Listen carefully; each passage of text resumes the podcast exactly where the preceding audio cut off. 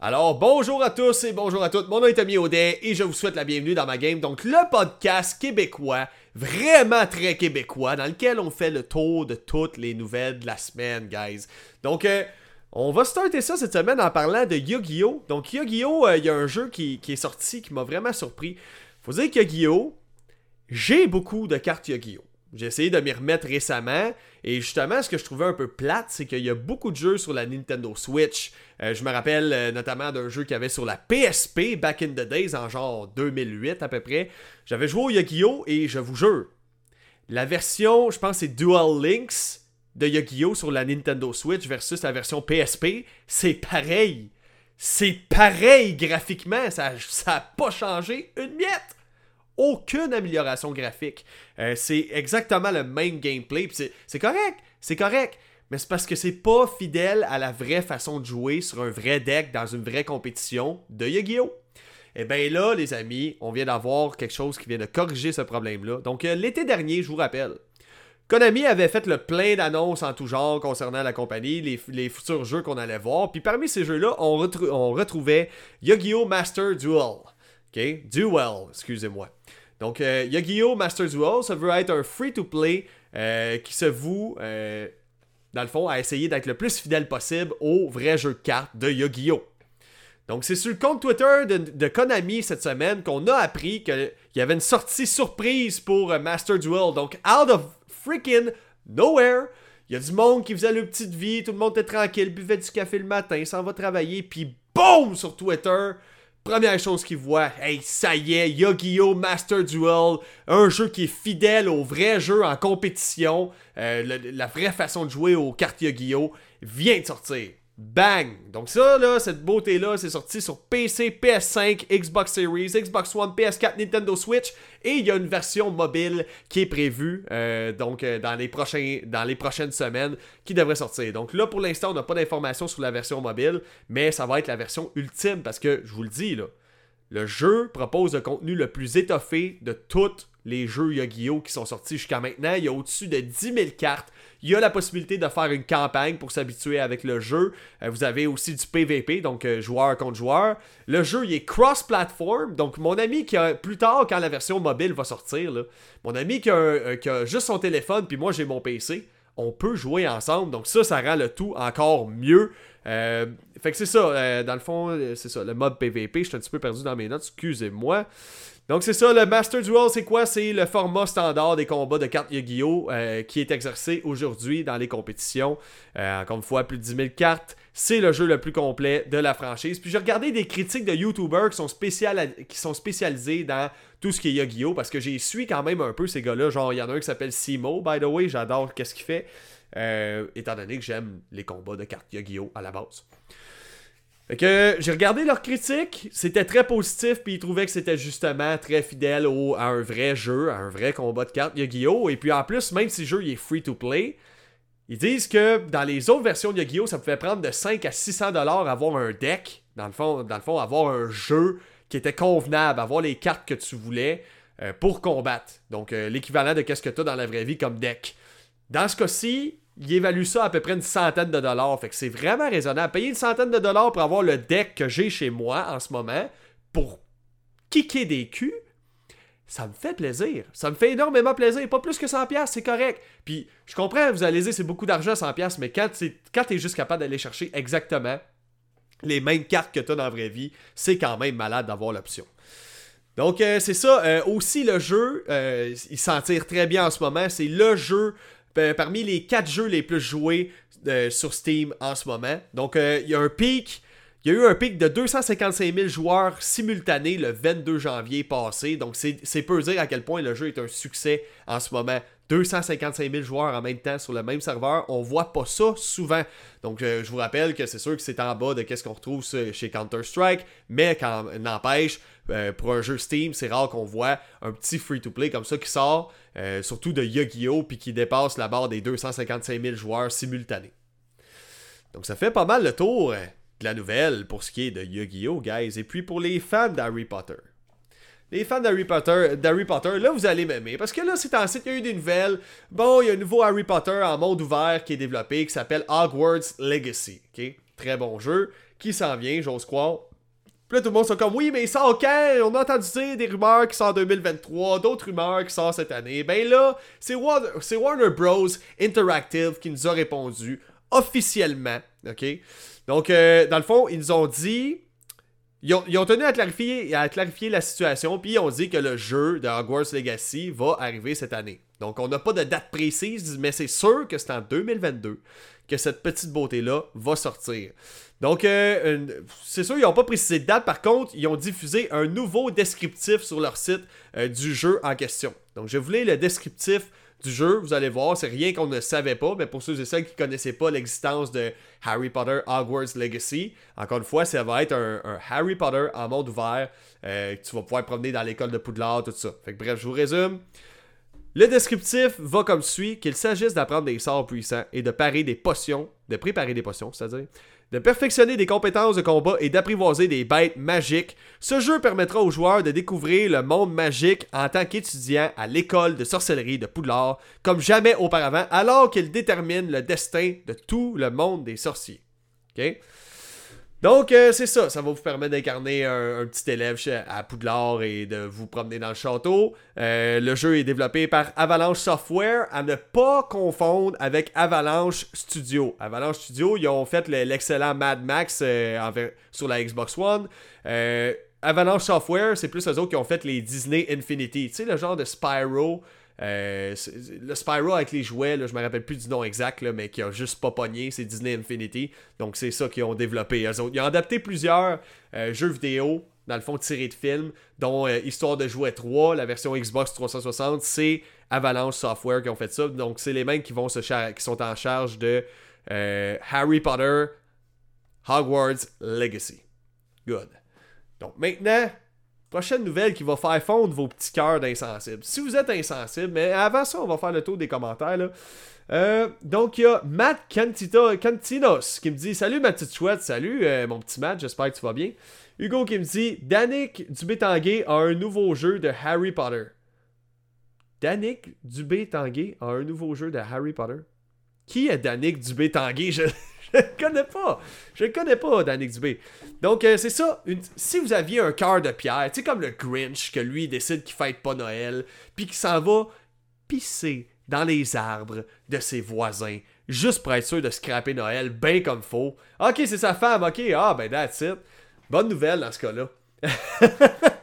ok, ok, là je comprends, c'est bon. C'est parce que dans, le chat, quand tu tags quelqu'un, ça ça met son nom complet, fait que ça a juste écrit euh, Danick Dubé Tanguay. Fait que j'avais entendu Ah, un nouveau jeu d'Harry Potter, je comprenais pas le sens, c'est bon. Fait que c'est ça. Si vous avez le cœur insensible, que vous autres voyez un chien qui braille, qui a la patte cassée, puis plutôt que de l'aider, vous lui donnez un petit coup de pied d'air. Si vous êtes ce genre d'insensible-là, j'ai quelque chose qui va faire fondre votre petit cœur d'insensible, les amis. Donc, euh, cette semaine, j'ai appris qu'il y a un bonhomme de 70 ans qui s'est fait bannir de World of Warcraft de façon injustifiée par Blizzard. on parle beaucoup de Blizzard, on parle de la transaction. Là, on va parler de Blizzard en tant que le côté humain chez Blizzard. Parce que oui, il n'y a pas que du harcèlement. chez Blizzard, dans les bureaux de Blizzard, il y a aussi des bonnes actions qui se font. Une chance. Une chance qu'il y a du bon monde euh, au sein de cette compagnie-là. Parce que euh, dernièrement, ils n'ont pas eu de la super bonne euh, publicité, disons, à cause de monsieur Bobby Kotick, je crois. Donc, euh, il y a le fils d'un homme de 70 ans qui joue à World of Warcraft qui a lancé une pétition sur Reddit. Reddit qui se trouve être une espèce de forum où les gens discutent de toutes sortes de sujets variés. Donc l'utilisateur se nomme My Dad Was Banned. Donc mon père a été banni. J'adore le nom de, de le fait que tu nommes comme pseudo ta situation actuelle, j'adore ça. Donc, euh, c'est ça. Il explique euh, en gros sur Reddit le triste sort qui est arrivé à son père. Donc, son père, c'est un joueur de 70 ans euh, qui a commencé à jouer à World of Warcraft depuis les 15 dernières années, donc depuis Burning Crusade. il a été banni par Blizzard à la fin du mois de décembre.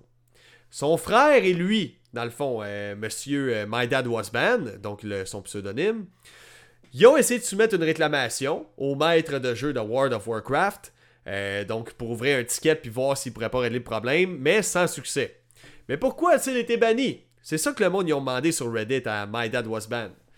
Donc le gars sur Reddit explique que, ben écoute, mon père, il a 70 ans, il aime ça, lui, se promener dans un univers un peu fantaisiste, il adore tout ce qui est fantastique, euh, whatever. Euh, puis il se promène là-dedans, il level up ses bonhommes, puis il est rendu à peu près à 10 personnages montés dans le coton. Il fait juste ça, il aime, juste ça des fois prendre une coupe d'heure. N'est-ce pas le grand-père le plus hot pareil? sais? Il est pas mal plus nice que Monsieur Mayou. Euh, pour vrai, écoute, il est là, il se promène lui dans World of Warcraft, il a du gros fun, puis il s'amuse. Fait que c'est ça. Là, dans le fond, il explique que, bon, ben, mon père, vu qu'il parle pas beaucoup, puis tout, puis qu'il est tout le temps au level, fait aucun combat, ben il y a du monde qui l'ont soupçonné d'être un ordinateur, parce qu'il y a du monde qui utilise des bots pour monter des joueurs au maximum et ensuite revendre ce compte-là. Mais c'est pas le cas ici.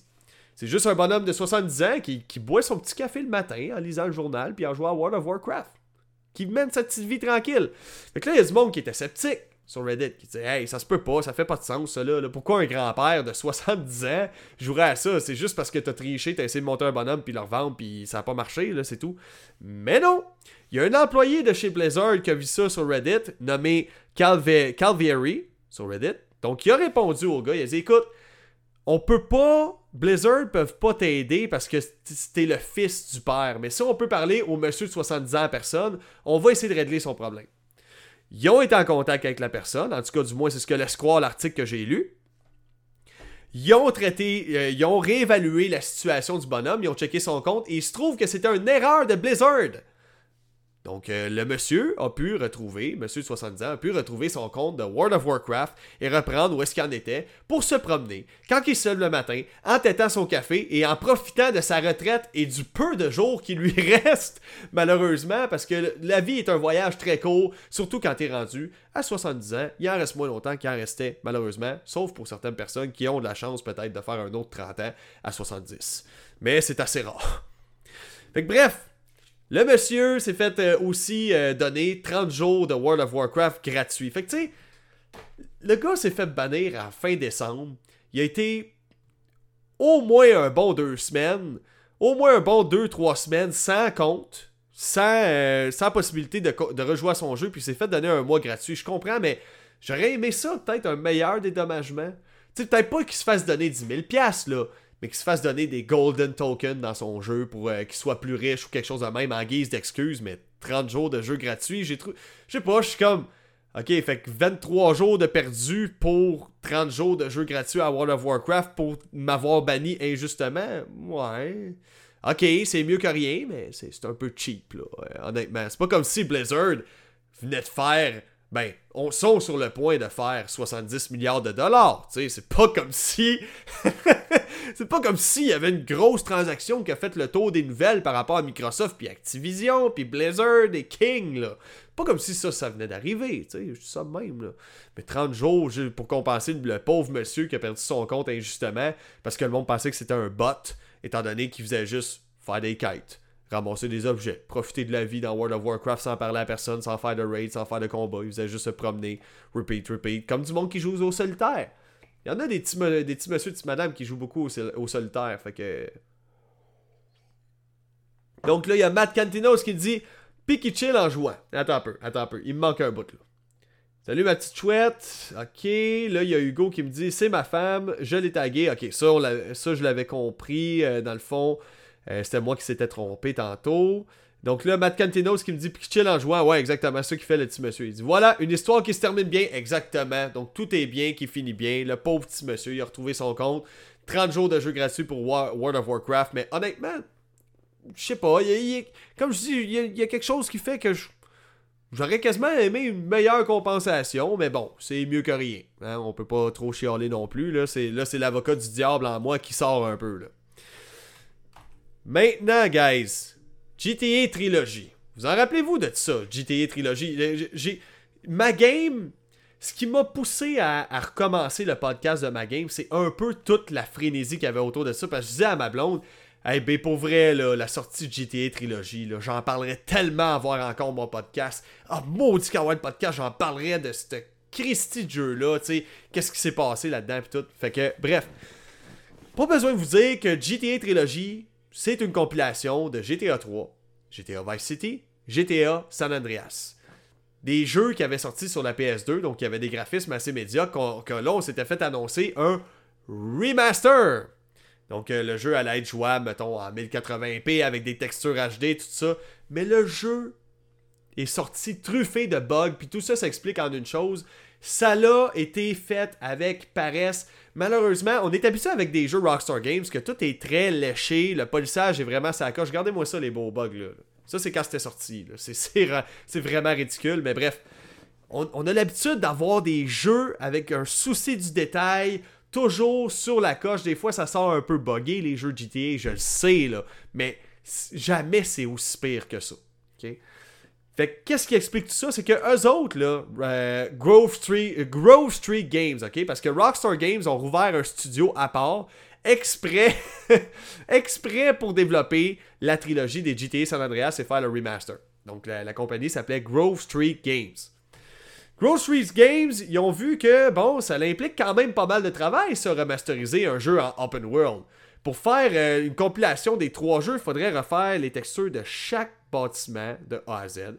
Faudrait remodéliser chaque affaire, faudrait toutes les remodéliser, faudrait remodéliser chaque véhicule, chaque objet, chaque fruit qui sont dans le jeu, chaque poubelle, chaque roche, chaque. Tu sais, tu comprends? ça finit plus dans un open world. Fait que là, c'est une compilation de trois. Fallait qu'ils trouvent une manière de rendre ça rapide. Donc là, ils ont juste fait, bon, ben pour le gameplay, on va mettre l'essentiel, on va juste changer un petit peu la façon de tirer. Donc ça, ils l'ont amélioré, c'est cool, c'est cool. Je l'ai la trilogie sur ma Switch, puis honnêtement, moi ça m'a pas dérangé. la trilogie m'a pas dérangé du tout. J'ai eu une coupe de bugs, mais je sais que ça a fait le tour partout. Le monde disait les graphiques sont à chier, le jeu il est buggé. Oui, mais overall, overall, le jeu paraît mieux que sur la PS2. Des fois, dans nos souvenirs, c'est plus grandiose que qu'est-ce que cela en réalité. Et puis dans ce cas-là, je trouve que c'est un peu le cas. Oui, la modélisation des personnages était mauvaise, mais overall, quand tu regardes dans l'ensemble, le jeu est mieux fait que sur PS2. Puis juste ça, je trouvais que ça faisait du bien, ça, ça, apportait un petit vent de fraîcheur. Mais au niveau des bugs, par exemple, la version PS2 était plus efficace. Mais pourquoi c'est buggé comme ça, Tommy? Pourquoi ça a été buggé de même? La raison est simple. Eux autres, pour raccourcir le temps de développement du jeu, ils se sont juste dit bon, ben, prenons une intelligence artificielle, on va créer un système qui va reprendre chaque élément 3D et ajouter un petit peu plus de polygones dedans, plus, pour que ce soit moins angulaire, qu'il y ait moins de triangles, des faces triangulaires, des mains en cube, comme ça à PS2 dans le fond, que ce soit le plus rond possible, mais c'est ça qui a créé une modélisation des personnages exécrable. C'est littéralement une intelligence artificielle qui a tout remodélisé le système. Puis là, ça a fait en sorte qu'il y a des bâtiments qui manquent des écritures. Il y a des personnages qui ont l'air absolument ridicules. Euh, puis un gros jeu comme un open world, c'est comme une tour de Jenga, le code de ça, j'ose croire. Tu changes une affaire, ça peut tout fucker le, reste de l'open world au complet. Puis je pense que c'est un peu de ça que Grove Street Games a été victime. Là, le monde chialait, ça chialait, je voyais ça partout. Puis honnêtement, moi, perso, je l'ai aimé. Je l'ai aimé, la, trilogie des GTA. Je joue encore à Vice City en ce moment. Et je suis en train de faire le tour. C'est pas. Je suis pas toujours d'accord avec la direction artistique qu'ils ont pris au, niveau des couleurs, au niveau de la modélisation des personnages. Je vous l'accorde. Mais c'est mieux que qu'est-ce que c'était sur PS2. Ça se joue mieux.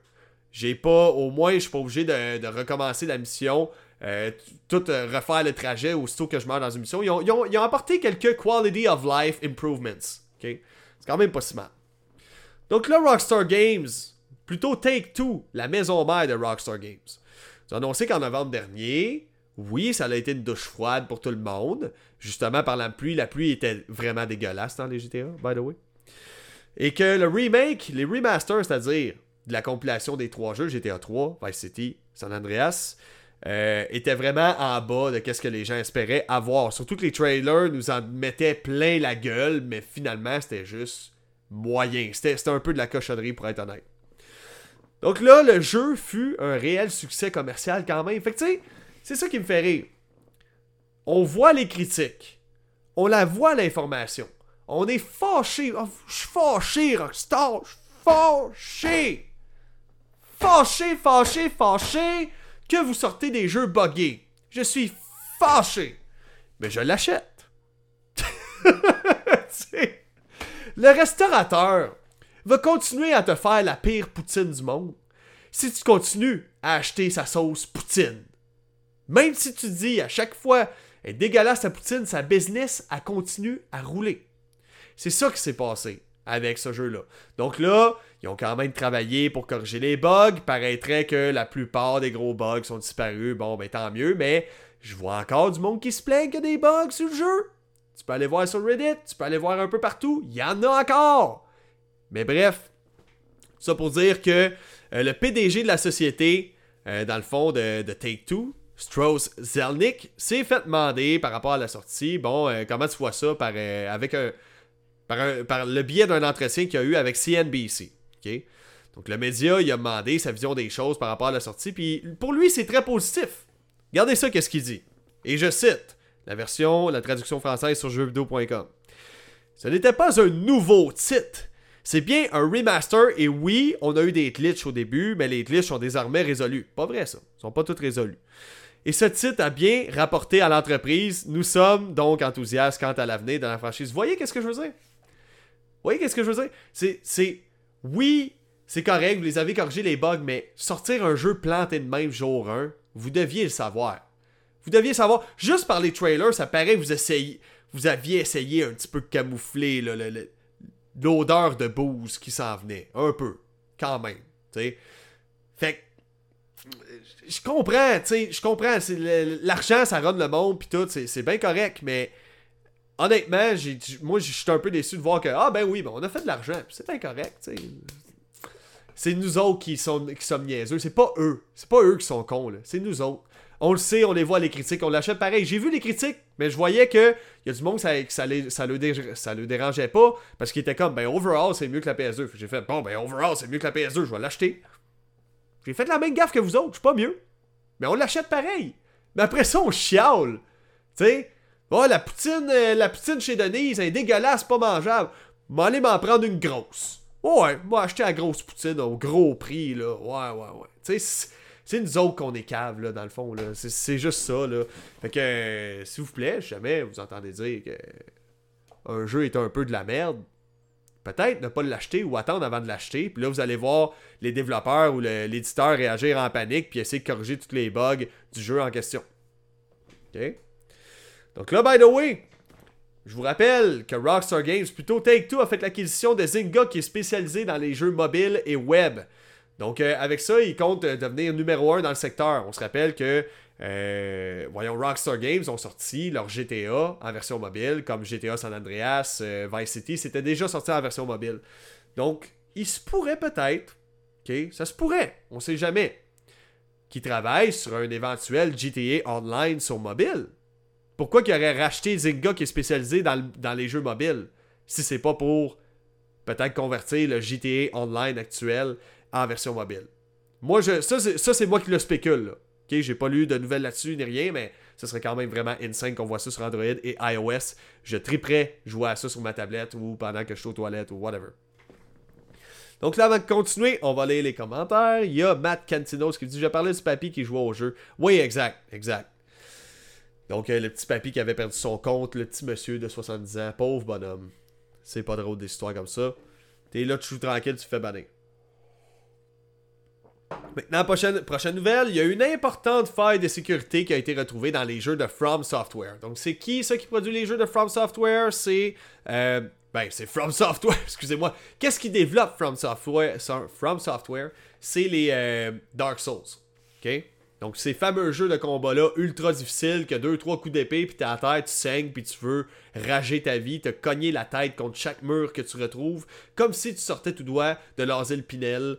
Donc, euh, le producteur du jeu, Yasuhiro Kitao, nous en a dit un petit peu plus sur la durée de vie d'un nouveau jeu qui, va ben, qui est déjà débarqué depuis le 25 janvier. Donc, euh, un jeu qui est sorti le 25 janvier qui se nomme Elden Ring, qui est tout simplement un Dark Souls en open world qui a l'air vraiment insane. Le jeu est beau, les monstres sont incroyables, le design en général, ça a l'air dark, ça a l'air fantaisiste en même temps, ça a l'air débile raide. Pour vrai, regardez ça, les vidéos, les combats, les animations, tout a l'air vraiment super.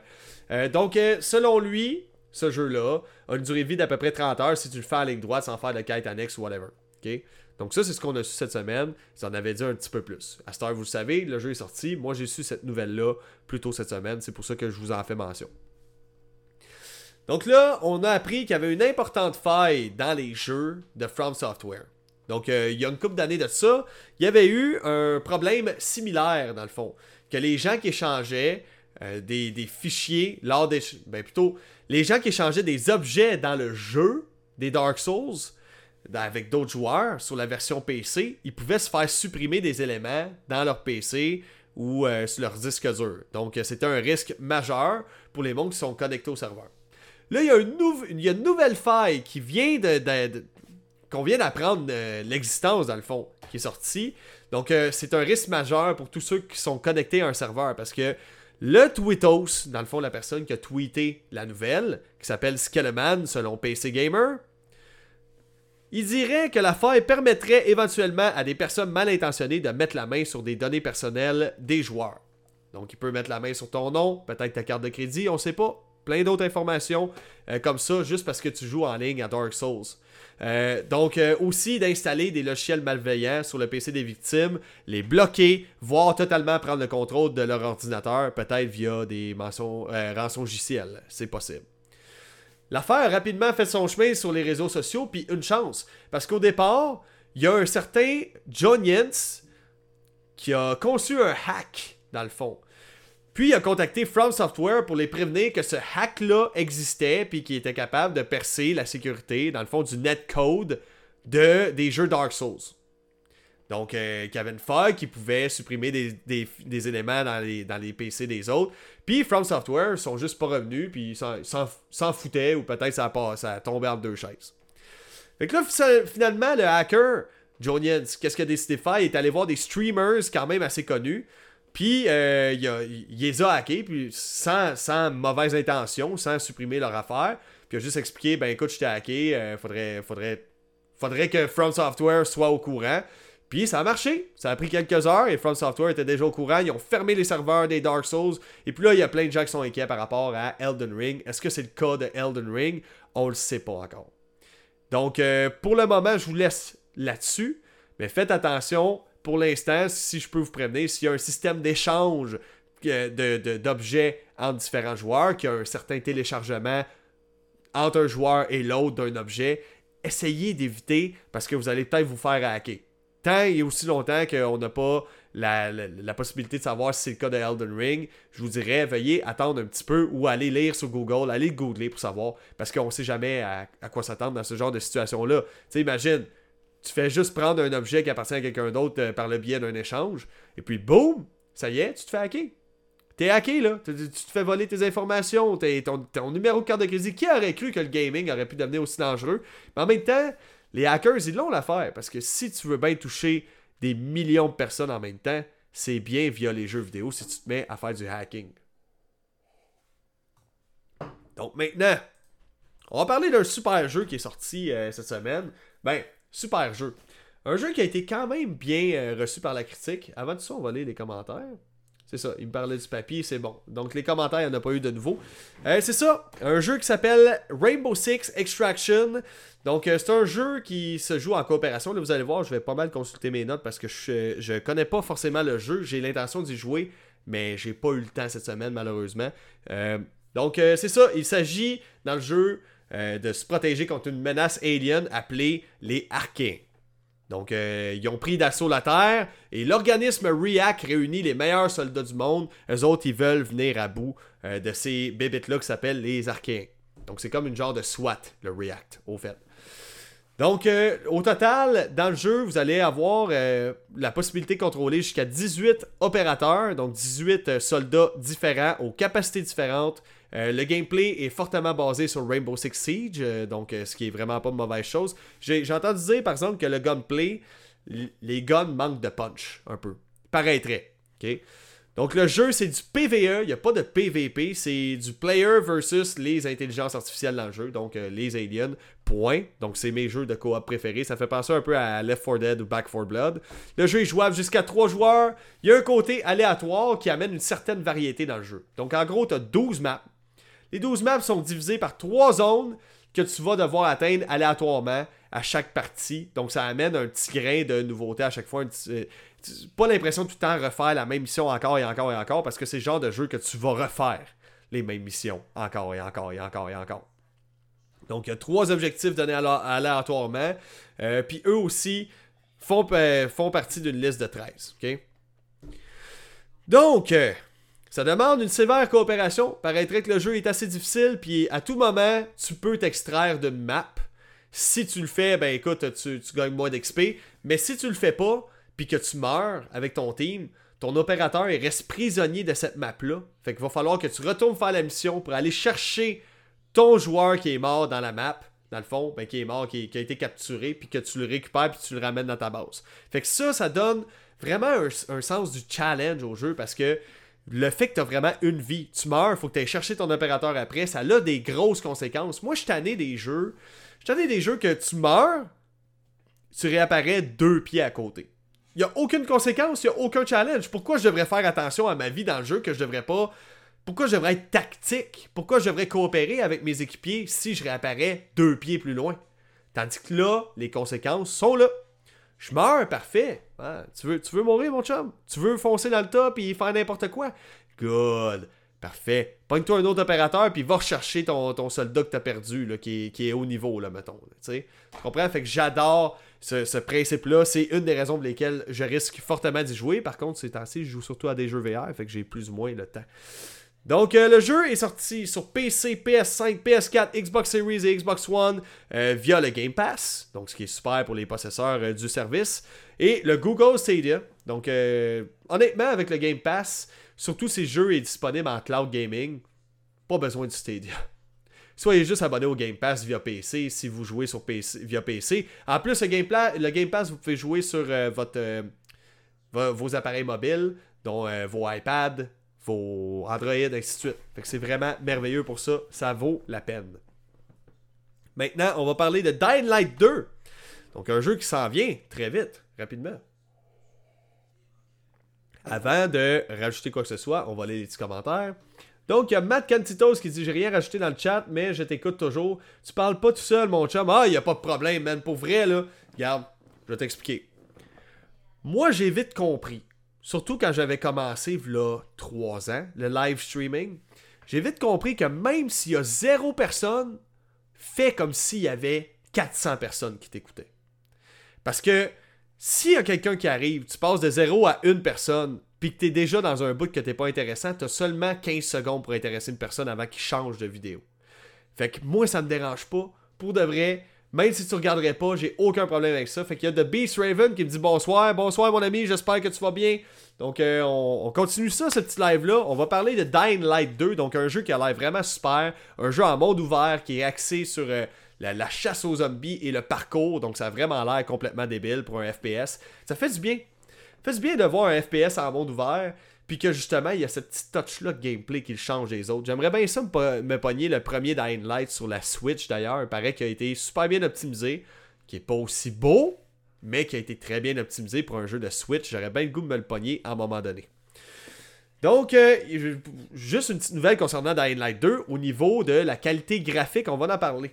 Donc, il va y avoir trois modes trois modes de qualité graphique dans le jeu pour les possesseurs de PS5 et de Xbox Series. Il va y avoir le mode qualité qui utilise le ray tracing. Ça, le ray tracing, pour vous faire un dessin, c'est juste une nouvelle méthode d'éclairage. ok? Donc, c'est par exemple, tu peux avoir une ampoule qui va projeter des rayons lumineux. Puis il y a tout un calcul physique derrière ça qui fait que ta lumière a rebondi sur différents objets en 3D. Fait que ça réagit comme de la vraie lumière. Donc, je te donne un exemple. ok? Mettons, j'ai un mur blanc derrière moi. Le mur, il est blanc. Et moi, j'ai un chandail vert flash fluo.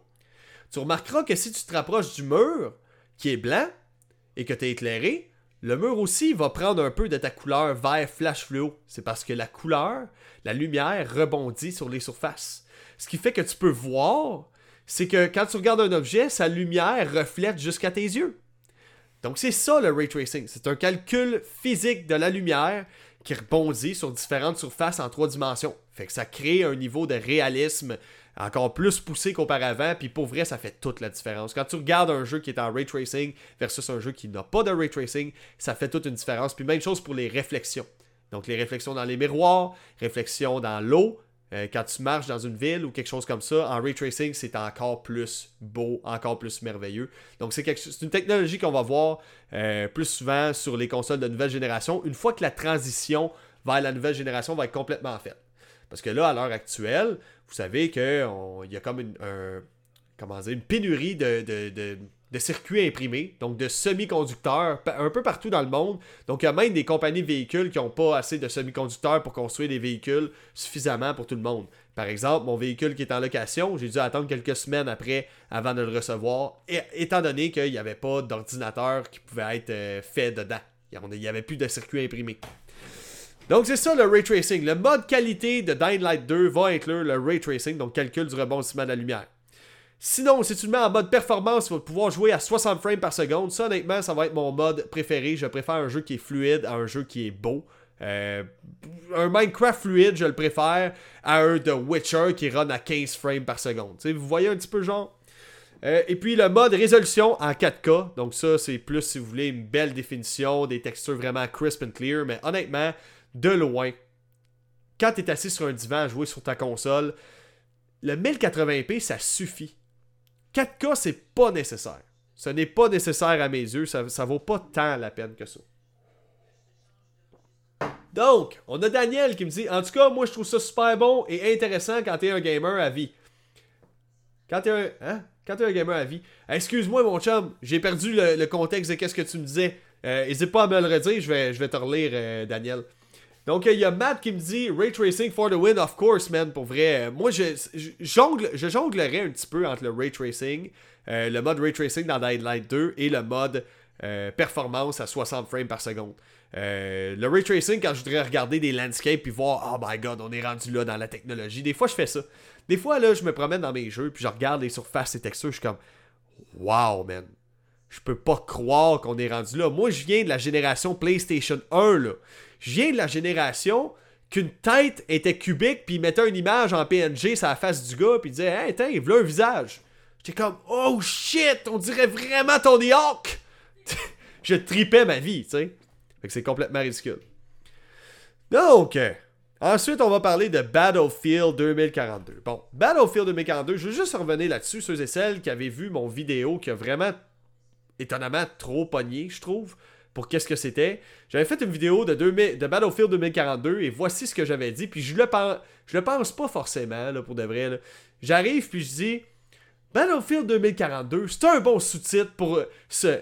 2042, c'est un bon sous-titre pour Battlefield, étant donné que c'est exactement le nombre de bugs qu'il y a dans le jeu, calice! Puis là, je me, je me, je me fâchais, puis tout, puis je disais, c'est de la merde, fuck you, puis tout. Mais c'était plus pour être humoristique. Puis justement, euh, d'un certain sens. Je voulais pas gonfler la haine du monde là-dessus tant que ça. OK? Honnêtement, ben là, j'ai l'air de totalement me dissocier de, mes mauvaises actions, là, mais c'était plus pour rire que d'autres choses, honnêtement. Là, moi, je m'en fous de Battlefield 2042. Je sais qu'il est mauvais, j'ai vu les critiques, je l'ai juste pas acheté. J'ai fait ça simple, hein, c'était pas compliqué. J'ai vu qu'il était mauvais, je l'ai pas acheté. Eh ben, il y a plein de monde qui ont pas fait ça. Le jeu s'est quand même très bien vendu parce que dans sa première semaine de vente, il avait déjà dépassé les ventes de Battlefield 3. Battlefield 3 qui est un des jeux à succès de la franchise Battlefield, by the way. Mais les résultats des ventes sont en dessous, bien en dessous de ce que le monde espérait. Mais là, au niveau des ventes, c'est pas si pire, mais c'est un petit peu en dessous de ce que EA s'attendait et DICE.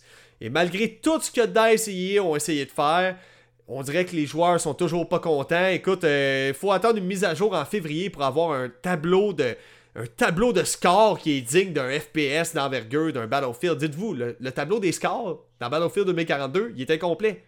Ils ont réussi à botcher jusqu'à ce point-là. À dire, ah ça, ok, ok, non, pas besoin. Ah, les, ajouter des points bonus pour les tirs de loin au sniper, ah non, pas besoin. Il y a toujours eu ça dans les Battlefield, toujours. Toujours, toujours, toujours.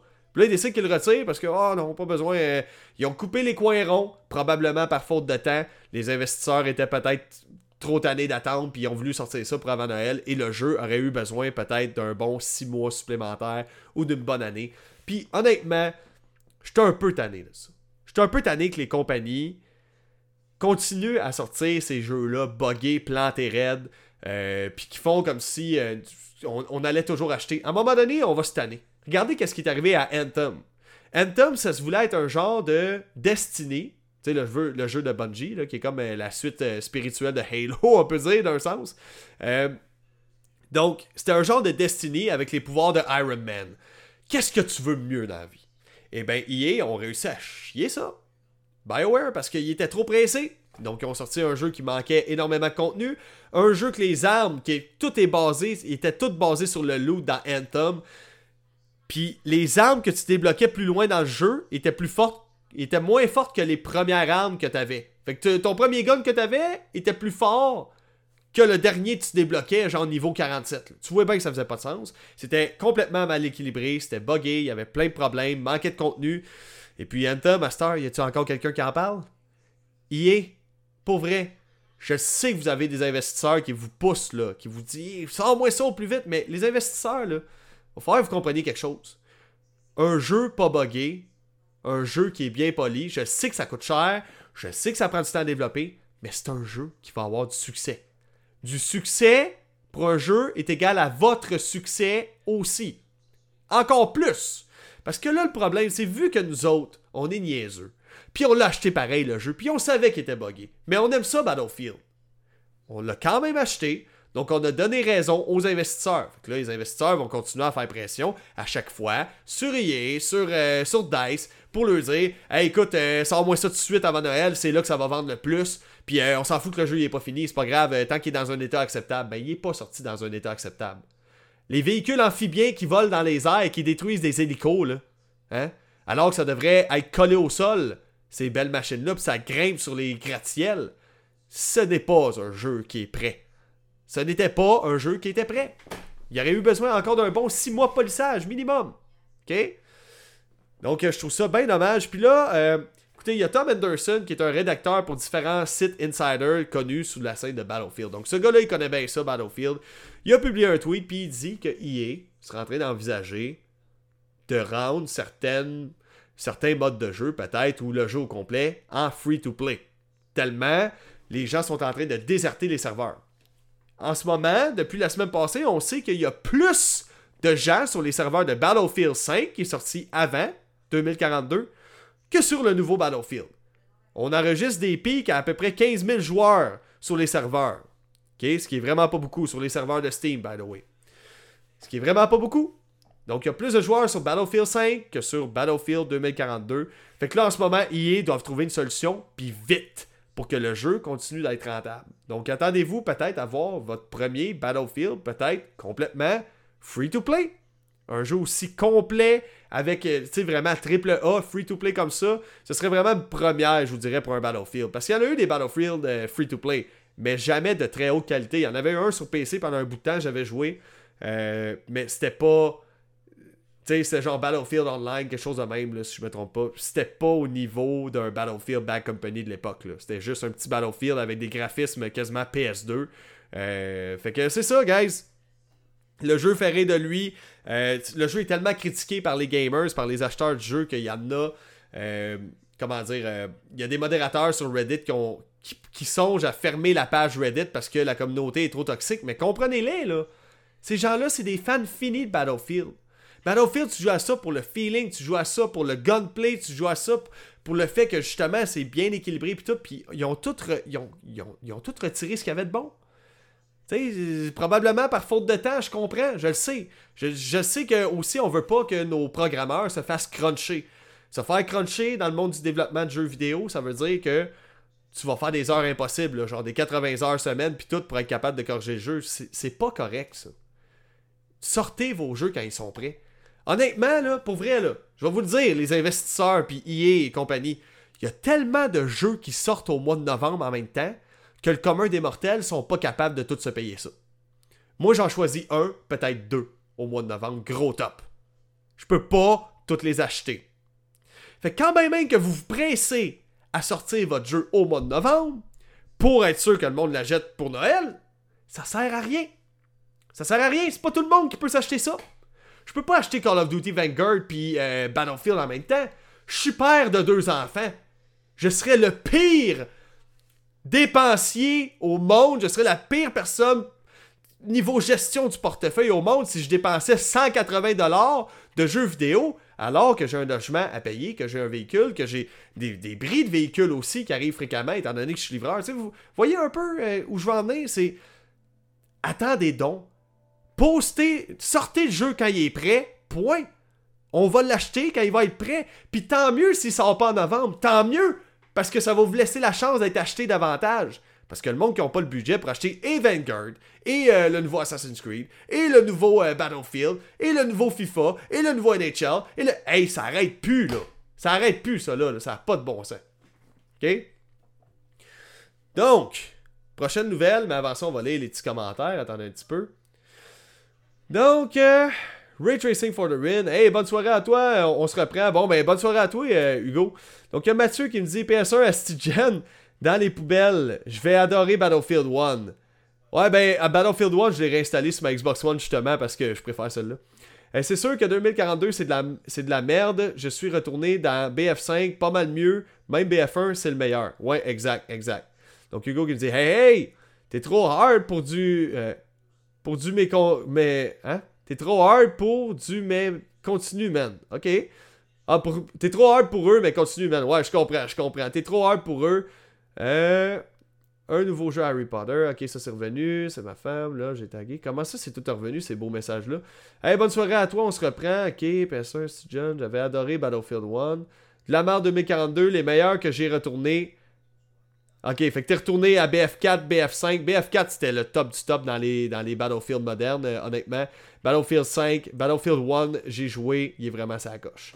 Fait que j'aimerais ça qu'ils prennent le temps, justement, de Colin d'essayer de peaufiner ça. Sortez-les quand il est prêt le jeu. C'est ça, c'est juste ça que j'ai à dire. Un jeu qui sort au moment où il est prêt, comme Halo Infinite, qui était pas mal plus prêt que l'an passé, j'ose croire. Ils l'ont quand même retardé d'une année. Euh, délayé d'une année la sortie, on aurait eu droit au même traitement, je pense, que Battlefield 2042, puis tout le monde serait mis à détester Halo Infinite. Ce jeu-là serait mort dans le temps de dire. Tandis que là, en ce moment, tu sais, du quel jeu qu'on risque d'entendre le plus parler? Battlefield 2042 en bien? Ou de Halo Infinite? Je vous dirais Halo Infinite. Là, j'ai plus d'eau dans deux petites secondes, je vais aller m'en chercher d'eau. Donc, GTA Online. Paraîtrait qu'il y aurait une belle grosse surprise qui nous attend pour GTA Online. Selon euh, l'information qui a été donnée par un leaker du nom de Mathers Victor BR.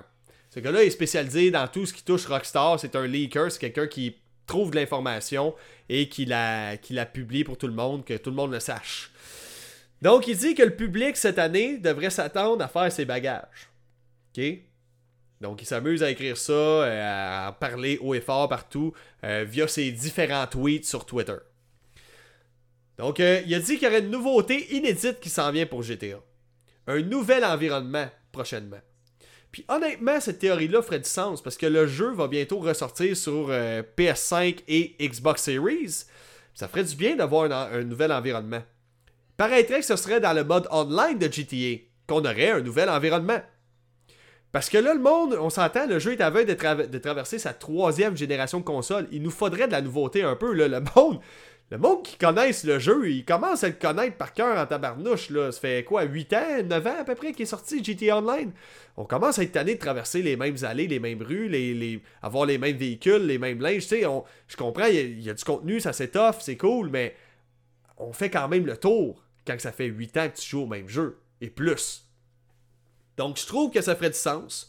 Selon les spéculations, euh, ça pourrait aussi être un. Comment dire Pas un amorcement, mais un avant-goût de ce qui nous attend dans GTA 6. Tout simplement. Donc, euh, ce serait vraiment une super bonne chose euh, pour de vrai. Donc, un avant-goût du territoire de GTA 6 dans le prochain GTA qui va sortir, GTA 5, sur la Xbox Series et la PS5. Je trouve que ça ferait du sens.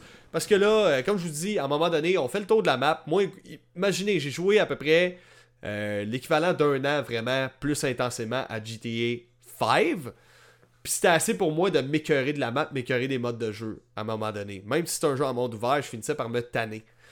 Fait qu'imagine le monde qui se fait 8 ans qui se claque ça, puis là ils ressortent la même chose sur la, la Xbox Series, la PS5. Trois générations de consoles. Trois! C'est intense, trois générations de consoles. Ça fait beaucoup de générations, là. Et on voit jamais ça, tu sais. ça va être les mêmes graphismes en plus. Fait que ce serait quoi de nous ajouter justement une belle grosse map supplémentaire avec plein de nouveaux objectifs dans GTA Online? Ce serait débile. Pour de vrai, je l'espère. Ça pourrait potentiellement être euh, euh, une avant-goût dans le fond de, de, GTA 6 qui nous attend. Puis d'après les spéculations, on paraîtrait aussi que ce serait peut-être tiré de Vice City. Ça reste à voir. Ça reste à voir. Ce ne sont que des spéculations, ce ne sont que des tweets lâchés par un leaker connu, euh, dans le fond, qui, est spécialisé dans les leaks chez, Rockstar Games. Maintenant, parlons du patron d'Xbox, Phil, Phil Spencer. Donc Phil Spencer, le grand patron de chez Xbox, euh, c'est un passionné de, jeux vidéo, puis dans une entrevue qu'il a eu avec le Washington Post, il a parlé des licences qui dorment chez Activision. Donc je vous rappelle, juste pour rappel, pour ceux et celles qui ne saviez pas, Microsoft envisage, ont des plans pour racheter Activision Blizzard King. Donc c'est une très grosse compagnie, puis ils vont acheter ça pour 70 milliards de dollars. La transaction n'est pas encore close, mais ça s'en vient. Puis pour l'instant, Activision continue d'agir comme compagnie indépendante, je vous rassure là-dessus. Donc euh, non, vous perdez pas vos Call of Duty pour le moment. OK? Ça c'est pas mal sûr, j'ai d'autres choses à vous dire par rapport à ça. Donc Activision est bien plus que l'éditeur de Call of Duty. Avec l'alliance qu'ils ont eu avec Blizzard, il y a des jeux tels que Blur qui sont sortis. Blur, pour ceux et celles qui ne savaient pas c'est quoi, c'est littéralement un Mario Kart mélangé avec Need for Speed. Imaginez le mélange orgasmique de ces deux principes-là, comment c'est épique. J'ai encore ce jeu-là sur PC, j'ai le CD euh, probablement quelque part là-dedans, de Blur. C'était un excellent jeu, il était beau en plus, puis c'était vraiment cool en ligne. Je me rappelle avoir joué à, cette démo-là sur la Xbox 360 à l'époque, comme un cinglé. Genre, je jouais encore et encore et encore jusqu'à temps que j'avais plus accès à la démo. Puis après ça, je regardais le jeu, ouais, il n'est pas tant joué, je l'achèterai peut-être pas. Malheureusement, dans ce temps-là, j'avais un budget d'un gars de 14 ans. Fait que j'avais pas tant de budget que ça pour me payer des jeux à 70$ à chaque fois qu'il y en a un qui sortait. Donc, euh, parmi, les licences qui dorment chez Activision, Phil Spencer, le patron de chez Xbox, nous a parlé de Blur, nous a parlé de Interstate 76, de True Crime Street of LA. Ce serait vraiment cool de voir un GTA qui serait fait par Microsoft, une exclue Microsoft GTA de True Crime. Ce serait débile, puis ça se pourrait que ça revienne. Euh, Soldiers of, Fortune, uh, Tenchu, The Lost Vikings. Donc, tous ces titres-là pourraient voir ou avoir une seconde vie, selon Spencer. Peut-être via un remaster, un remake, ça reste à voir, mais j'aimerais vraiment voir un reboot. Un reboot complètement de Soldiers of Fortune, True Crime et Blur. Surtout Blur qui était débile, pour vrai. C'était vraiment sa coche. Donc, là, on a dans les commentaires. On a Mathieu qui me dit J'ai-tu manqué les Star Wars? Non, pas encore, mon ami. Euh, Daniel qui me dit Es-tu sur la Xbox? Si oui, mon gamer tag c'est XX euh, Danco XX. Viens jouer avec nous autres. Euh, oui, je joue à la Xbox, mais tu peux demander même à mes proches, je joue pas souvent. Moi, je joue surtout depuis que j'ai découvert ça. Avant, je jouais beaucoup à la Xbox, mais là, j'ai mon casque VR. Honnêtement, depuis que je joue au VR, je suis plus capable de jouer à grand chose d'autre. J'aime trop le VR. J'aime le fait de mettre le casque puis de plonger dans l'univers. Puis là, ce soir, à minuit, il y a un MMORPG qui s'appelle Zenith euh, de Last City qui va sortir. Puis j'anticipe ça tellement. Tu sais, pour vrai pouvoir faire des quêtes, me retrouver dans un univers un peu fantastique, avec des pouvoirs magiques, le pouvoir de, voler, tout ça, de, de pouvoir nager dans l'eau, faire des quêtes, organiser mon inventaire, leveler up, faire des donjons, faire des raids, communiquer avec les gens directement via ma gestuelle, avec ma voix aussi. J'anticipe tellement ça. Donc non, je joue pas beaucoup à l'Xbox. Je peux t'ajouter, ça, va me faire plaisir pour vrai. Mais euh, au pire, envoie-moi un message sur Facebook, euh, si tu m'as sur Facebook, mon ami. Euh, mais tu me verras pas souvent connecté. Malheureusement, c'est vraiment plus sur mon, mon, casque VR, le MetaQuest 2 que je joue en ce moment. Donc, euh, Daniel qui dit un remake de, Battlefield 4, ce serait malade. Effectivement, ce serait vraiment une scène, surtout que c'est vraiment le best Battlefield moderne qu'ils ont fait. Puis j'aimerais ça qu'ils reviennent à cette base-là à un moment donné. Donc, euh, Call of Duty, on va s'en parler, ok? J'en ai parlé cette semaine, j'ai fait une vidéo là-dessus sur TikTok, ça a quand même bien marché. Merci à tous ceux et celles qui se sont abonnés. J'ai atteint les 1000 abonnés cette semaine grâce à vous.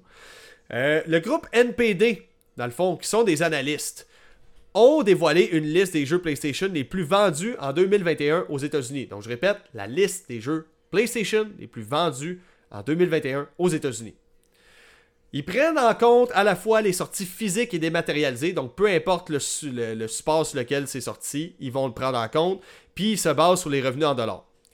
La première place des jeux les plus vendus aux États-Unis en 2021, de jeux PlayStation, c'était Call of Duty Vanguard.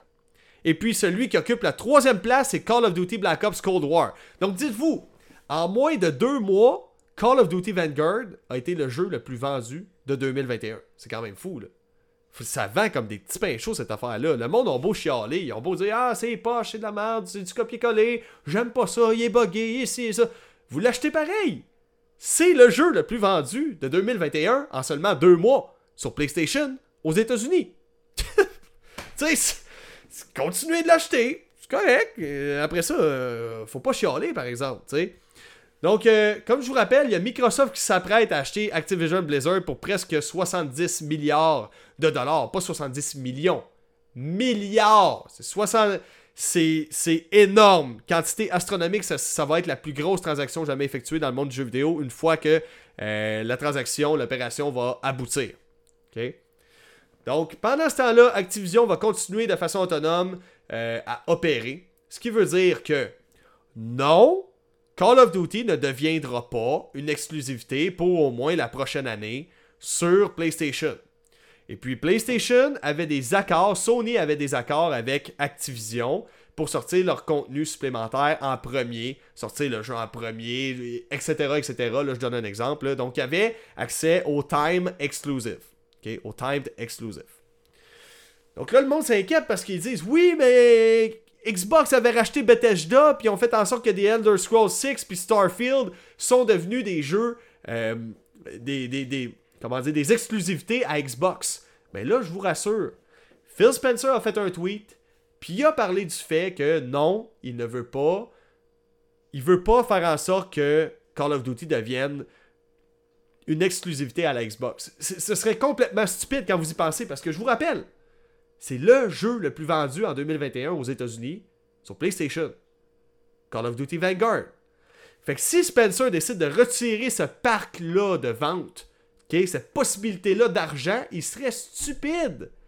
Il est bien mieux de faire une cote sur chaque jeu vendu que de retirer l'exclusivité parce que quand bien même, les gamers sont chialeux, les gamers, les gamers des fois, c'est des révoltés. Donc, je vous garantis que si Microsoft déciderait de rendre ça euh, exclusif à la Xbox, il va avoir du boycottage, du chialage. Il va y avoir va y avoir des choses qui vont se passer, je vous le dis. Je, sais, ça va, ça va faire, ça va devenir une grosse polémique. Puis là, peut-être que Xbox, pour redorer leur image, ben, ils vont dire non, non, c'est beau, Call of Duty, on va garder. Mais, ce qui se pourrait, par exemple, c'est que les prochains jeux, les nouvelles IP, les nouvelles propriétés intellectuelles qui vont sortir, les nouvelles franchises, eux autres, ça se peut qu'ils deviennent exclusifs à la Xbox. Ça, je suis pas mal sûr. Mais pour l'instant, le but premier de Xbox avec ça, c'était de ramener Call of Duty dans leur Game Pass, puis que Day One, quand il y a un Call of Duty qui sort, tu y as accès via la Game Pass. Et ça, les amis, Xbox pour l'instant vend moins de consoles que PlayStation. Mais ce qui amène le monde, c'est le Game Pass. 16,99 par mois, plus de 440 jeux. Call of Duty jour 1. Toutes les exclusivités Microsoft jour 1, tu les as gratuits, inclus. Pas gratuits, pour 16,99 par mois. Inclus, et en plus, tu peux, jouer, tu peux y jouer via le cloud. Et vous savez qu'en ce moment, les disques durs dans nos consoles font 1 TB. Une fois le système d'exploitation installé, comme sur PlayStation, il te reste à peu près 800, 880 GB d'espace. Ça se remplit vite, 880 GB.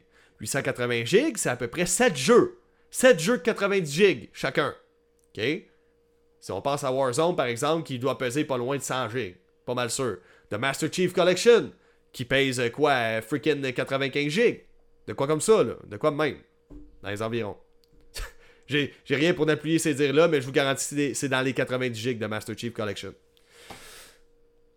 C'est où je m'en allais avec ça? Oui, c'est ça. Grâce au, euh, au, Xbox Game Pass, tu peux jouer à tes jeux via le cloud. Fait que t'as aucune installation à faire. Fait que moi, si ça me tente pas de bourrer mon disque dur qui est déjà tellement petit, 1 terabyte, que je peux à peine installer 5-6 jeux là-dessus, avec ma nouvelle Xbox Series ou ma nouvelle PS5, j'ai juste à le mettre en cloud et j'ai aucune installation à faire et le tour est joué. Pour des jeux d'aventure, c'est parfait. Pour des jeux de course, ça marche. Pour des jeux où le frame rate est roi, donc euh, t'as vraiment besoin de chaque petite frame, genre Fortnite, genre Call of Duty, tu joues pas sur le cloud parce qu'il y a trop de latence malheureusement.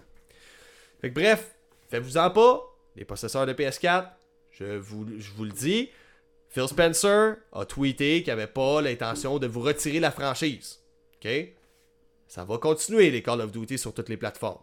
Puis je suis pas mal certain qu'il regarde les chiffres et il se dit Hmm, au nombre de ventes que ça fait Call of Duty sur PlayStation, c'est comme si je prendrais plusieurs millions de dollars, plusieurs centaines de millions de dollars, puis je mettais ça au vidange. Tiens, toi, pense pas qu'il fasse ce move-là. Je penserais pas. Parlant de Call of Duty, il se pourrait qu'il y ait des très gros changements pour euh, Call of Duty, les amis. Je vous explique pourquoi. Donc, Activision a toujours soutenu un rythme annuel pour chaque Call of Duty qui sortait, et ça depuis le deuxième opus. Deuxième opus qui est sorti en 2005. Ça fait longtemps, là. Ça fait quoi, 17 ans? Ça fait 17 années que Call of Duty sort chaque année. Puis ça, pour que ça puisse arriver, savez-vous combien de studios doivent se lancer la balle entre eux autres pour développer chaque Call of Duty chaque année? Trois studios. Sledgehammer Games, Infinity Ward et Treyarch. Il se pourrait que la formule commence à s'essouffler parce que d'après les résultats qu'on a vus pour les ventes euh, aux États-Unis, il y aurait une baisse de 36% du taux de vente des, de, Call of Duty. Selon euh, le Jason Schweer de chez Bloomberg, qui est un journaliste de chez Bloomberg. Donc là, il paraîtrait que les dirigeants de chez Activision seraient en train de discuter d'un remaniement du rythme de publication des jeux. Donc c'est quoi ça veut dire, ça, Tammy? Ça veut dire que, en gros, là, les compagnies commencent à être tannées, puis ça commence à être essoufflé de sortir un Call of Duty chaque année. Puis honnêtement, je pense que même les gamers, on s'en vient tanné. Il y a un Call of Duty qui sort chaque année, tu commences à connaître les maps de 1, puis il y en a déjà un nouveau qui sort. Tu commences à monter au level dans 1, il y a déjà un nouveau qui sort. Puis pour vrai, à chaque fois, c'est juste un reskin. Ils ont fait un reboot en 2019 qui était quand même bien, honnêtement. Mais après, ça n'a pas évolué pendant un bon bout de temps. Ça fait comme les NHL. On rajoute une coupe de petites nouveautés, un petit peu plus de pixels sur le gun, euh, des nouveaux skins pour les fusils, nouvelle map, boom, copier-coller, même gameplay, même gunplay, même affaire depuis à peu près 2009. Ça n'a pas changé de miette le, core gameplay. Fait que là, euh, c'est quelque chose qu'on a vu ça avec, Assassin's Creed. Assassin's Creed, Ubisoft, il en sortait un par année. Ça s'est soufflé à un moment donné. Le monde était tanné d'avoir l'impression de payer pour un nouveau Assassin's Creed qui était juste un copier-coller de l'autre, mais avec une map différente et juste des missions différentes. C'est tout. Puis une, une histoire boboche. Le monde se sont tannés et c'est là qu'est arrivé Assassin's Creed Origin qui ont pris à peu près 2-3 ans pour développer. L'autre Assassin's Creed Odyssey, un autre 2 ans et plus. Après ça, t'as eu, euh, as eu euh, Assassin's Creed Valhalla, un autre 2 ans et plus. Donc ça, ça va recréer l'excitation des gens d'avoir le nouveau jeu. Ça va laisser le temps aux développeurs de nous sortir quelque chose de nouveau. Parce que comment veux-tu... Là, en ce moment, là, je donne un exemple. Il y a Sledgehammer Games qui développe un Call of Duty. Là, t'as Infinity Ward qui développe celui-là de l'année d'après, et puis Treyarch qui développe celui-là de l'année d'après. Ça laisse deux ans seulement pour faire un nouveau Call of Duty pour chaque compagnie. Mais là, s'il y en a un qui amène une nouveauté, mettons Sledgehammer Games amène une nouveauté, il faut qu'il communique lui à Infinity War puis il dit Hey, on a ajouté telle nouveauté dans Call of Duty, il faudrait l'intégrer ça aussi là, dans votre jeu, là, euh, en plus des nouveautés que vous êtes en train de travailler là-dessus. Fait qu'à un moment donné, ça bouge pas. Ça fait un tas de nouveautés qui ajoutent une nouveauté par-dessus une nouveauté, puis ils ont plus le temps de rien ajouter par après.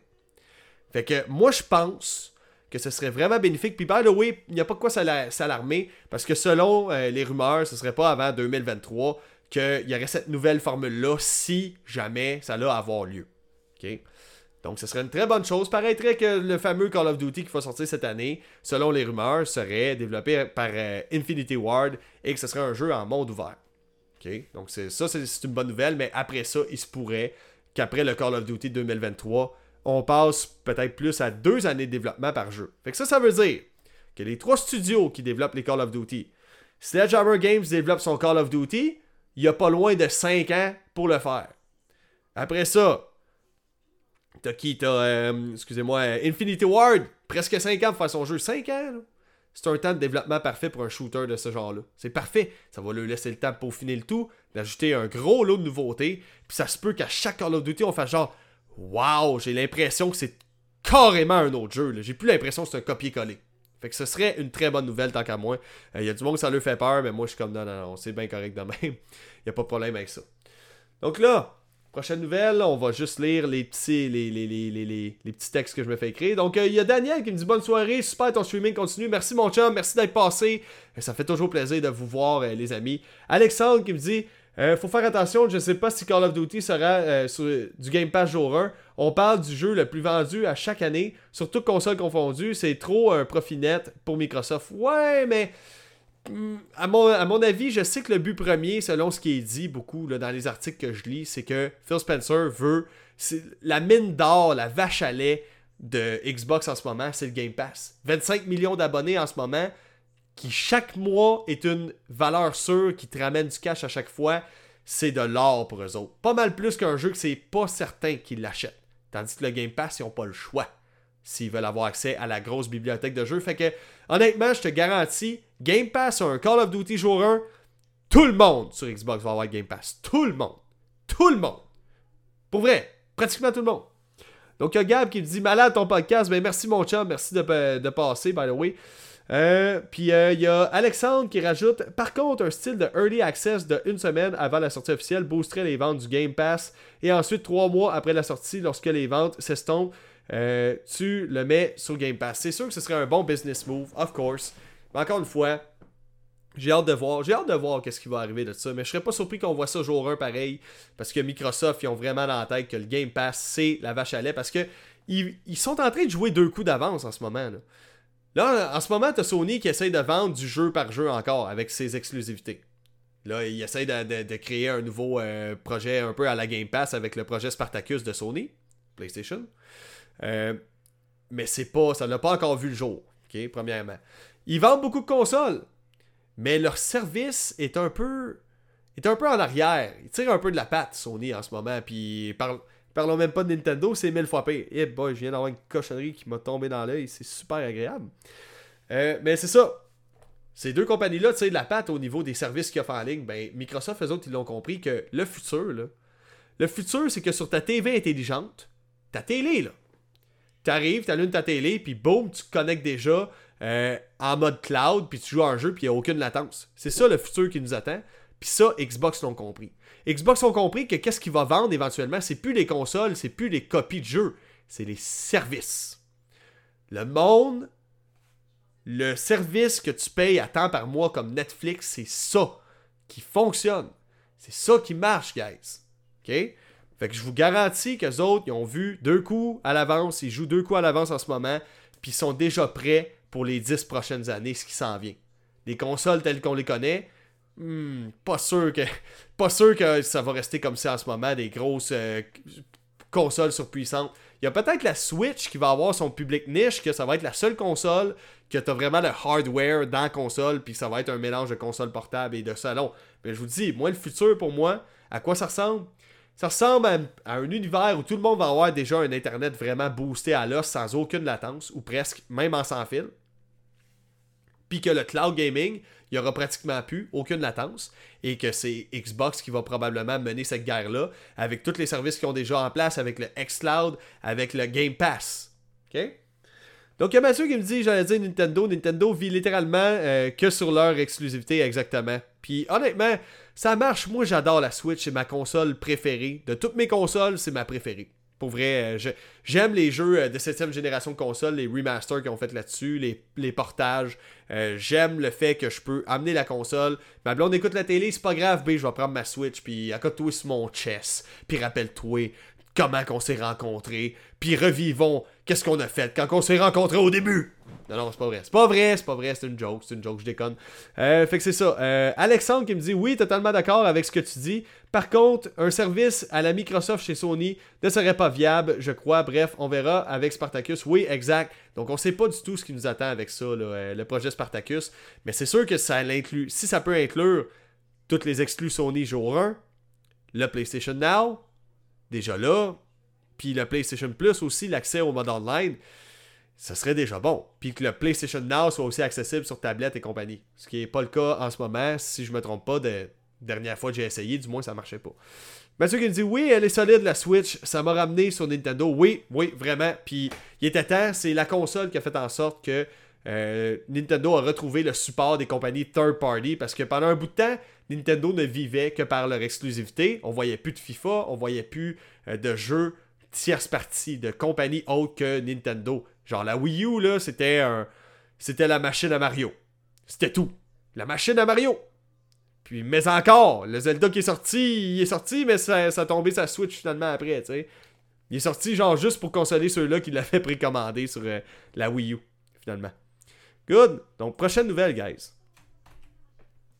Watch Dog Legends, parlons-en. Un petit jeu open world, un peu futuriste, que tu essaies de mener une rébellion contre une espèce d'entité qui essaie de mener le monde. Donc, euh, le jeu se, veut être basé sur un système de saison et de season pass d'événements. Euh, à chaque fois, ça ajoute des, personnages, des extensions, des objets. Donc, euh, malheureusement, Watch Dog Legends n'a pas eu une super bonne. Legends, excusez-moi, Légion. N'a pas eu une super bonne réception. C'est un bon jeu Très bon jeu, un bon open world, mais qui n'a pas su trouver son public malheureusement. Donc, euh, il n'y aura pas de nouveau contenu en 2022. Ce qu'on s'est fait expliquer sur le site du jeu, euh, c'est que c'est la fin des mises à jour pour le jeu. Euh, le jeu va pas être retiré des ventes, l'accès va pas être limité non plus. Vous allez pouvoir y accéder, vous allez pouvoir y jouer pendant encore un bon bout de temps. Mais pour ce qui est de l'ajout, mettons, de, nouveaux éléments, de nouveaux personnages, extension, objet, ainsi de suite. C'est fini, plus mise à jour.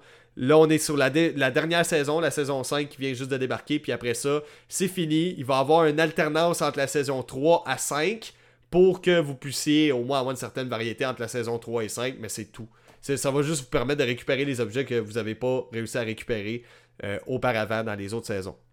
Donc, euh, on ne sait pas si Ubisoft veut poursuivre le développement de la franchise. Parce que je vous rappelle, le premier Watch Dogs a très bien vendu, mais a été assez mal reçu par la critique. Ce qui a fait que le monde, ils ont eu peur après ça rendu au Watch Dogs 2. Parce que Watch Dogs 2, euh, attendez un peu. Euh, Watch Dogs Legends flop, the game. Ok, c'est ça. Watch Dogs, je veux pas dire n'importe quoi. Je vais prendre le temps de lire. Attendez un peu. Watch Dogs Legends flops, the game sold 50% worse than Watch Dogs 2. Ok, ouais, c'est ça. Watch Dogs 2 a vendu 80% moins de copies que Watch Dogs le premier du nom. Donc c'est vous dire, le monde a vraiment eu peur. Le monde, quand on vu que le premier Watch Dogs était pas super bon, ils se sont dit Watch Dogs 2, no way, j'achète pas ça. Le, mal était déjà fait. La première. Euh, pas la première avis, mais c'est ça, le, premier contact n'a pas été bon avec le public. Puis Watch Dogs Legends a vendu 50% moins du jeu qui a vendu 80% moins que le premier de la série. C'est vous dire à quel point les ventes ont été pathétiques, puis ça l'a bien déçu Ubisoft, et c'est pour cette raison-là qu'en ce moment, ils, ils tiendront plus le jeu. Le jeu était sorti en 2019, puis c'est déjà fini, ils le mettront plus à jour. Euh, on est rendu en 2022. Fait que, guys, c'est fini pour Watch Dog Legends. Il sera plus supporté, malheureusement. Ensuite, prochaine nouvelle. Y en a-tu des nouvelles là-dedans? Je vais prendre un, peu. Je vais, je vais aller des commentaires, voir.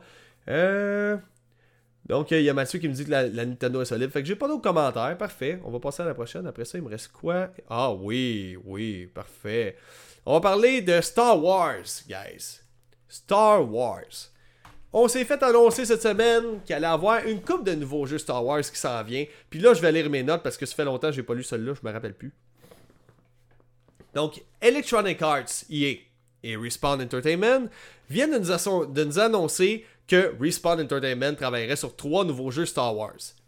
Le tout serait fait euh, grâce à un partenariat qui a été renouvelé avec Lucasfilm, Games. Ce qui me ferait de ça, checkez ça. Lucasfilm Games. Pourquoi ils n'ont pas juste appelé ça Lucas Games? Je trouve ça. En tout cas, c'est une petite remarque comme ça, Lucasfilm Games. Lucas Game, come on là. Et puis, euh, bon, la bonne réception du jeu Star Wars Jedi Fallen Order a facilité le renouvellement, euh, dans le fond, euh, du partenariat entre Lucasfilm Games et EA Respawn Entertainment. Donc, rappelons que Ubisoft en ce moment travaillerait sur un jeu ouvert qui s'appelle. ben, on sait pas encore c'est quoi le nom. C'est un jeu. Excusez-moi, je reprends la phrase. Ubisoft sont en train de travailler à l'heure actuelle sur un jeu en monde ouvert dans, l'univers de Star Wars, duquel on sait absolument rien pour le moment. Et puis Quantic Dreams, qui ont fait Detroit Become Human, sont aussi euh, en train de travailler sur un jeu narratif, donc un espèce de gros film interactif qui s'appelle Star Wars Eclipse. Donc ça non plus, on n'a pas beaucoup d'informations là-dessus. Donc le premier jeu qui a été annoncé par Electronic Arts, c'est l'officialisation du développement d'un nouveau Star Wars Jedi. Donc pourquoi je dis Star Wars Jedi, c'est que ce sera pas la suite de Star Wars Jedi Fallen Order qui est sorti en 2019. Bref, c'est pas confirmé. C'est juste ça. Donc pour l'instant, c'est juste que ça va être la suite du Star Wars Jedi. Donc en ce moment, Respawn Interactive sont en train de recruter de nombreux développeurs pour le projet. Et puis selon Jason Schweer, qui est un journaliste euh, de chez Bloomberg, le jeu sera en développement depuis un, bon bout de temps, puis il pourrait sortir ou cette année ou en 2023. Puis honnêtement, ce genre de jeu-là, plus d'aventure, tout ça avec une grosse équipe, un gros jeu AAA, ça prend au moins un bon 4 ans à développer. Fait que moi, je m'attendrais pas à le voir avant 2023, étant donné que le jeu, est sorti en 2019. Donc je serais bien surpris euh, qu'il sorte avant 2023. La seconde nouvelle concernant Star Wars, le second jeu, c'est l'annonce du développement d'un Star Wars avec une vue à la première personne. Puis c'est le game director de, du jeu VR, du jeu en réalité virtuelle, de Medal of Honor Above and Beyond, Peter Hirschman. Donc ça, Medal of Honor Above and Beyond. Parlons-en. C'est un jeu en VR qui a eu une réception assez mixte. Il y a du monde qui ont aimé, il y a du monde qui n'ont pas aimé, il y a du monde qui ont plus ou moins aimé. Pourquoi il y a du monde qui a plus ou moins aimé C'est que c'est un jeu déjà là qui est énormément pesant. Il pèse à peu près 90 gigs, puis personne ne comprend pourquoi. Et même sur le MetaQuest, mon casque portable qui possède seulement 128 gigs de disque dur, il pèse 60 gigs. Donc le monde qui a un casque VR de 64 gigs, il faut qu'ils désinstallent tout leur jeu pour installer Medal of Honor Above and Beyond. Donc je sais pas qu'est-ce qui prend autant d'espace que ça, mais c'est freaking huge. Tout ça s'explique peut-être par le fait que c'est probablement un des seuls jeux quasi triple A sur VR en ce moment. Pour ce qui est du MetaQuest. OK? Donc, ce que je trouve nice, c'est que sachant que c'est un FPS qui euh, dans le fond, euh, qui va être dirigé par Peter Hirschman, qui est un ancien euh, game director de chez Medal of Honor Above and Beyond, qui est un jeu en réalité virtuelle. J'espère que ça va être un jeu en réalité virtuelle. on a des jeux en réalité virtuelle en ce moment dans l'univers Star Wars. On a Vader's Immortal épisode 1, 2, 3. Et on a Star Wars euh, Tales from the Galaxy's Edge, qui est aussi pas pire. J'ai juste l'impression que Star Wars Tales from the Galaxy's Edge, c'est comme un, jeu mobile, un jeu de téléphone mobile, qui ont fait Ah, tiens, faisons-en un jeu VR. Tu sais, ça, ça sent le cheap. Ça sent le cheap. Tu tu le feels, c'est comme quand tu achètes des écouteurs cheap sur Amazon, tu payes, ça, ça grince un peu le plastique de tout ça, puis pourtant tu as à peine mis une légère pression avec tes doigts, c'est pareil, c'est le même principe mais j'aimerais vraiment voir un vrai bon gros Star Wars AAA débarquer sur mon MetaQuest 2. Et puis tout ça m'indique que ça pourrait arriver. Ça pourrait arriver. Et puis le troisième projet Star Wars qui a été dévoilé par Electronic Arts, c'est un jeu de stratégie qui est fait par l'ancien directeur créatif de Fireaxis, celui-là qui fait les XCOM, donc l'espèce de jeu euh, stratégique tactique, de stratégie tactique. Le gars s'appelle Greg Forch, For, Forerch, j'ai de la misère ces noms-là, des noms euh, comme un peu euh, euh, allemand ou russe ou je sais pas. Là. je, je, peux pas, je peux pas présumer, je le sais pas. Donc ce dernier annonçait l'ouverture de son propre studio qui s'appelle Bit Reactor. Et puis l'objectif de ce, nouveau studio-là, lui s'est dit, Monsieur Foerch, Monsieur Foerch s'est dit, bon, moi, je suis tanné, je m'en vais de chez Fireaxis, je suis tanné de faire des jeux XCOM, des jeux de stratégie. J'ai goût de faire, d'ouvrir un studio qui s'appelle BitReactor puis de faire des jeux de stratégie.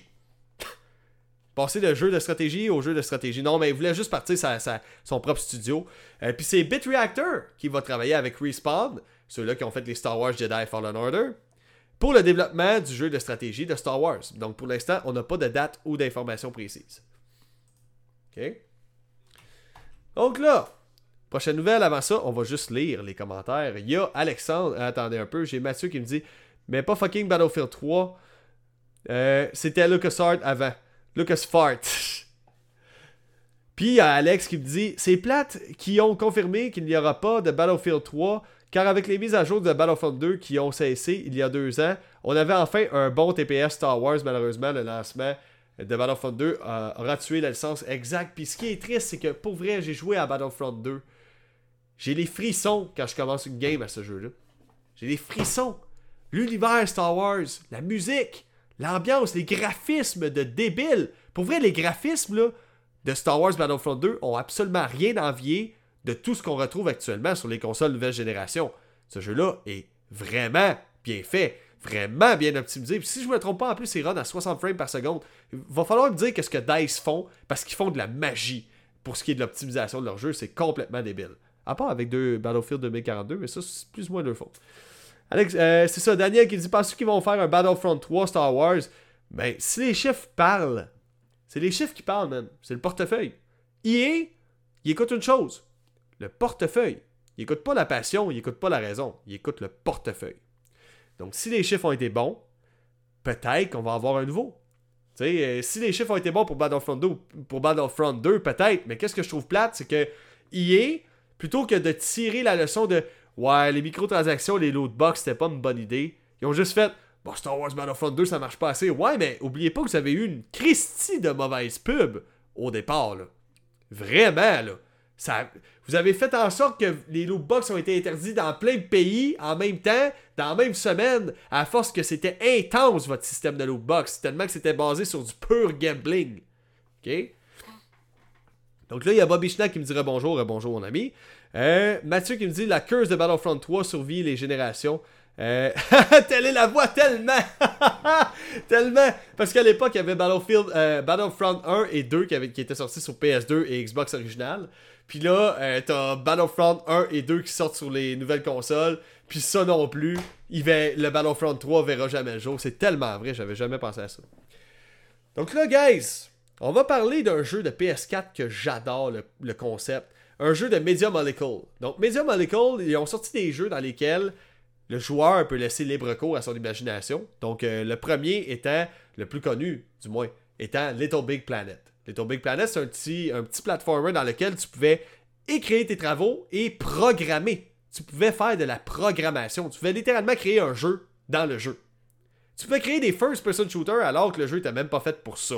Qui est dans Little Big Planet 3.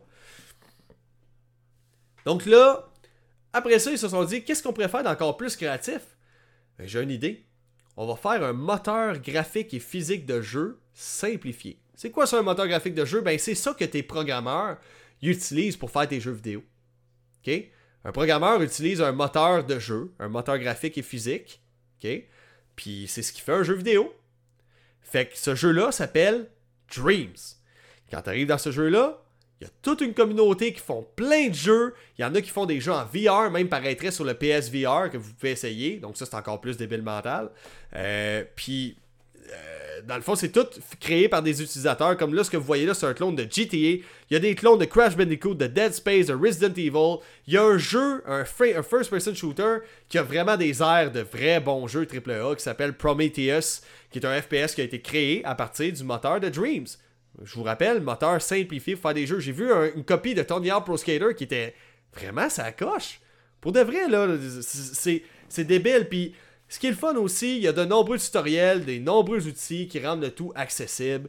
Euh, Dream permet aux joueurs aussi de développer ses propres jeux originaux. Mais sachez que si vous créez un jeu qui est tiré d'un jeu qui existe déjà, puis qui s'appelle, mettons, Crash Bandicoot, euh, vous êtes susceptible de vous faire strike par Activision, par exemple, à qui appartient la licence de Crash Bandicoot, puis qui disent Hey, tu copies Crash Bandicoot, je veux pas que tu fasses ça. Mais jusqu'à maintenant, c'est pas vraiment arrivé. Mais bref. Donc, il y a des compagnies qui veulent utiliser Dreams en ce moment pour des productions, que ce soit pour euh, des vidéos sur YouTube, que ce soit pour des films, whatever. Donc, Media Molecule gère ce genre de dossier-là avec du cas par cas. Donc, euh, tu envoies ton dossier, puis après l'étude du dossier, euh, Media Molecule te dit Ok, c'est bon, je te donne le feu vert, tu peux utiliser, tu peux utiliser notre moteur de Dreams afin de faire ton film ou ton jeu.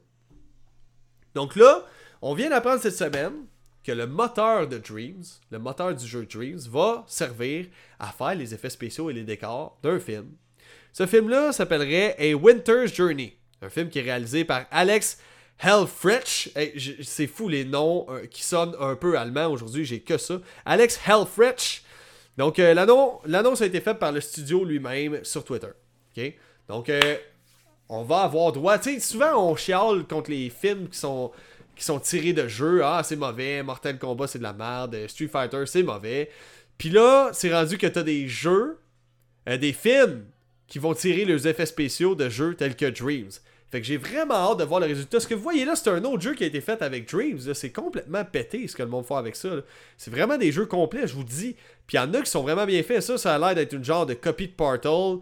Euh, ici, t'as quoi? Une espèce de maquette 3D super bien faite, super bien modélisée. Fait que c'est complètement débile ce que le monde réussit à faire avec ça. Fait que, guys, ça fait le tour des nouvelles cette semaine. J'espère que vous avez aimé euh, notre petit trip de ce soir. Fait que là, ce que je vais faire, on va faire le tour des nouveaux abonnés. Juste dire un petit merci à tout le monde. Oh boy, j'en ai pas mal. Ça va bien. Donc le gros taco, j'adore ton...